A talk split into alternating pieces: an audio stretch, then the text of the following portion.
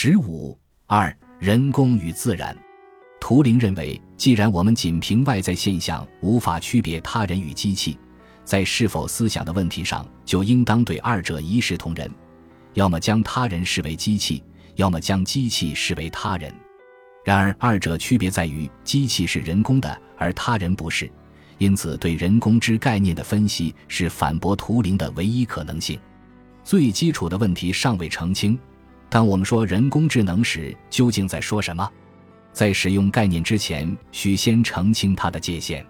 世界上每一对夫妇都知道如何造人，但我们不会把他们造的人称作人工智能。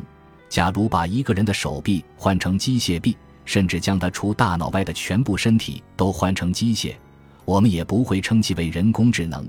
继续设想，我们从干细胞中培养出了一个大脑或大脑的一部分，并实现了人的思维功能。我们仍不会将它叫做人工智能，相反，我们必须承认它就是一个人，因为只要智能仍是自然发育而来，只要我们未能将思维完全还原为对脑物理运动的描述，未能在某语境下的某语义和脑物理运动之间建立严格对应，它的运作原理就仍不是人工的，而是未解的自然之谜，哪怕几千年后。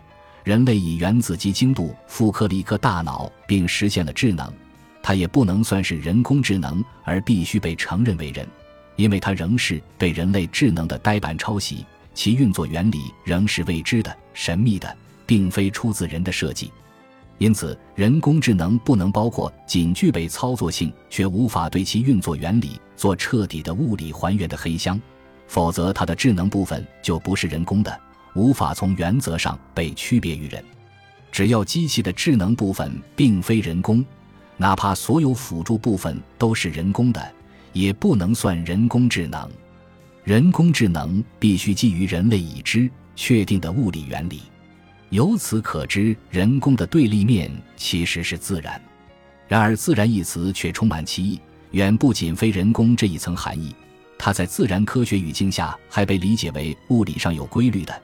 与超自然的奇迹相对立，自然事物也都被理解成可人工制造、待技术改造或可接入技术世界的。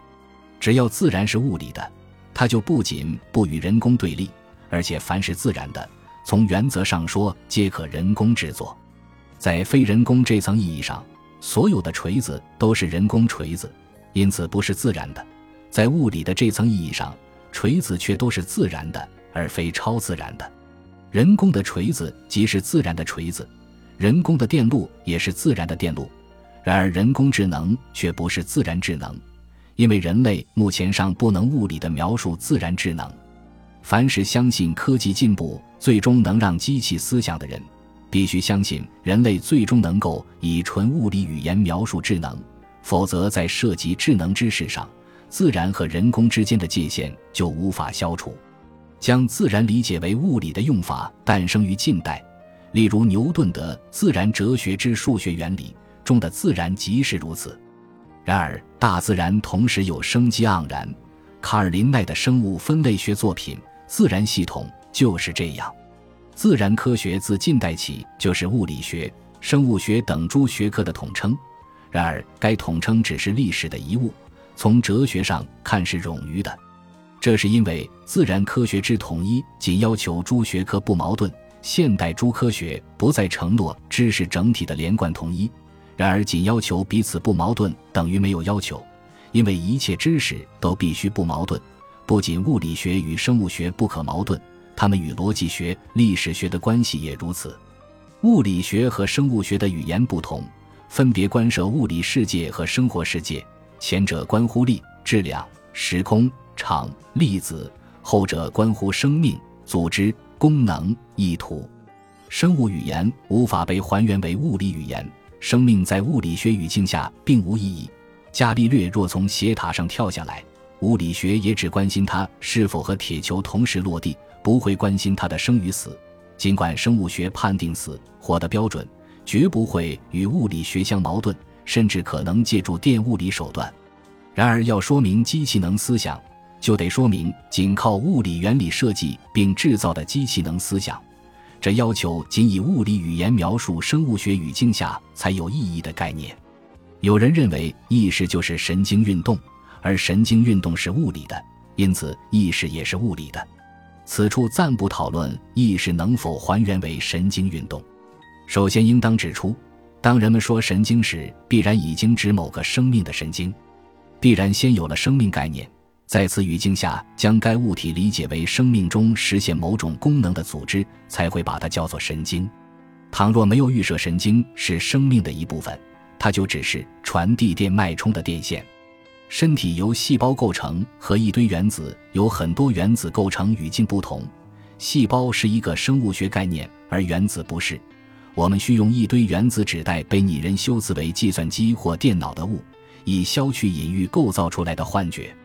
中文里的电脑是一个拟人修辞，英语中的 computer 亦是如此。计算是人的活动，计算机这个名词默认了该电路在做计算，并将其比喻为人。最严谨、最不会错的消除了隐喻的语言，应当就叫它机器或电路。支持人类与机器并无本质差别的观点认为，人类迄今未能将思想还原为物理运动，不代表以后不能。若要反驳该观点，就必须论证，人类永远不可能将语言及其规律还原为物理学的确定规律，而机器必然依靠确定规律来设计。这意味着，未来机器是否可能思想，取决于一个古老的哲学问题：人是否仅是机器？这里的人指的不是他人，而是我。图灵质疑他人心灵与机器智能区别何在？然而，他人心灵与人工智能是两个不同的问题。纵然他人皆无心灵，我仍有第一人称体验。人工智能问题最终关心的是我思与物理运动的区别。而非他心与物理运动的区别，那么问题就是：我是否仅是机器？